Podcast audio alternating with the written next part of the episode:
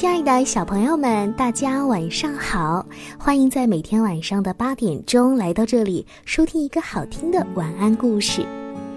今天咱们要听到的故事名字叫做《小克劳斯和大克劳斯》。没错，在这个村子里有两个名字一模一样的人，都叫做克劳斯。他们当中呢，有一个人非常有钱。不过心肠很不好，人们都叫他大克劳斯。还有一个很穷很穷，但是他的心地特别善良，所以大家都称呼他叫小克劳斯。那个大克劳斯仗着自己有钱，就经常欺负小克劳斯，而小克劳斯呢，却拿大克劳斯一点办法也没有。有一次啊，大克劳斯又来找小克劳斯麻烦了，他竟然一棍子把小克劳斯的马打死了。小克劳斯伤心极了，呃，我，我现在什么都没有了。是呀，那一匹马可是小克劳斯唯一的财产，怎么办呢？只好剥了马的皮，装在口袋里，准备拿到市场上卖一些钱。可是他走着走着，却在森林里迷了路。好不容易找到了一户人家，他就在人家的门口躺下了。透过窗户，他看见那户人家的桌子上放着满满一桌子的饭菜，一个牧师和农夫的妻子正高兴地吃着。哇，太诱人的饭菜了！小克劳斯的口水都快流下来了。他们正吃到一半，忽然听到敲门声。农夫的妻子开始害怕起来，他赶紧把饭菜收进炉子里，把牧师藏在箱子里。原来是农夫回来了。农夫妻子的举动全被小克劳斯看见了。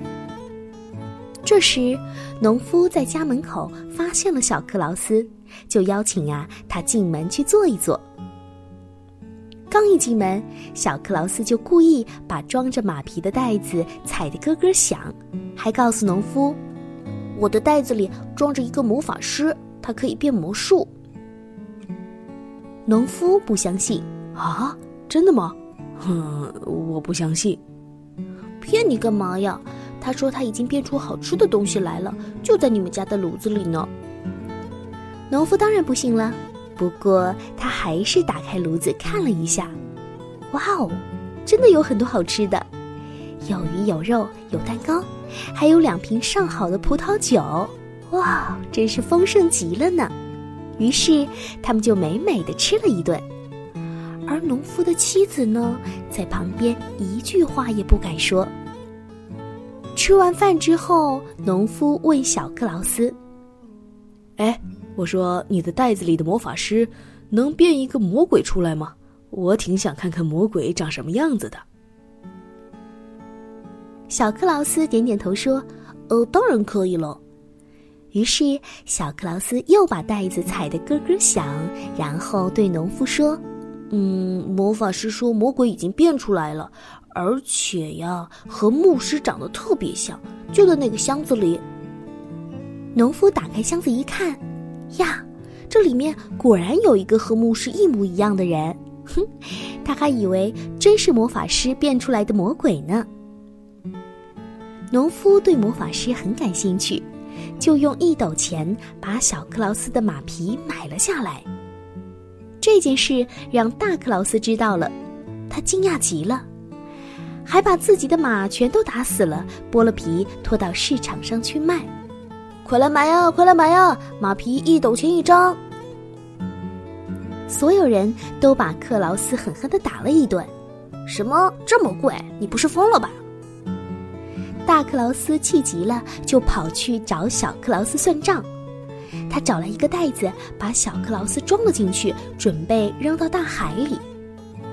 大克劳斯背着袋子走到一个教堂的门口，听见里面在唱圣歌。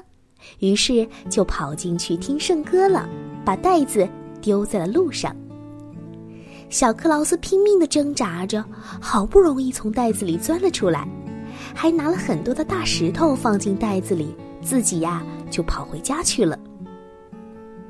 大克劳斯听完圣歌之后，把袋子丢进了海里，他很高兴，心想：终于除掉了讨厌的小克劳斯。可是他一回村子一瞧，呀，这小克劳斯完好无损的正在那儿放牛呢。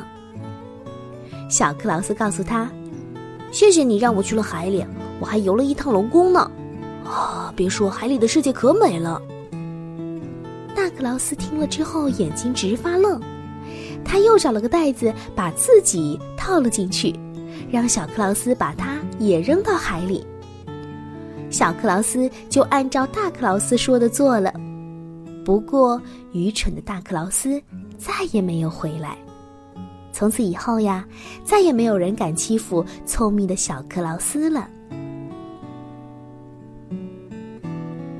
足智多谋的小克劳斯，嗯，真的挺厉害。面对恶势力，从来不会低头和害怕的。他是一个勇敢的孩子。好啦，今晚的故事呢，咱们就听到这儿了。每一位爱听故事的宝贝们，晚安。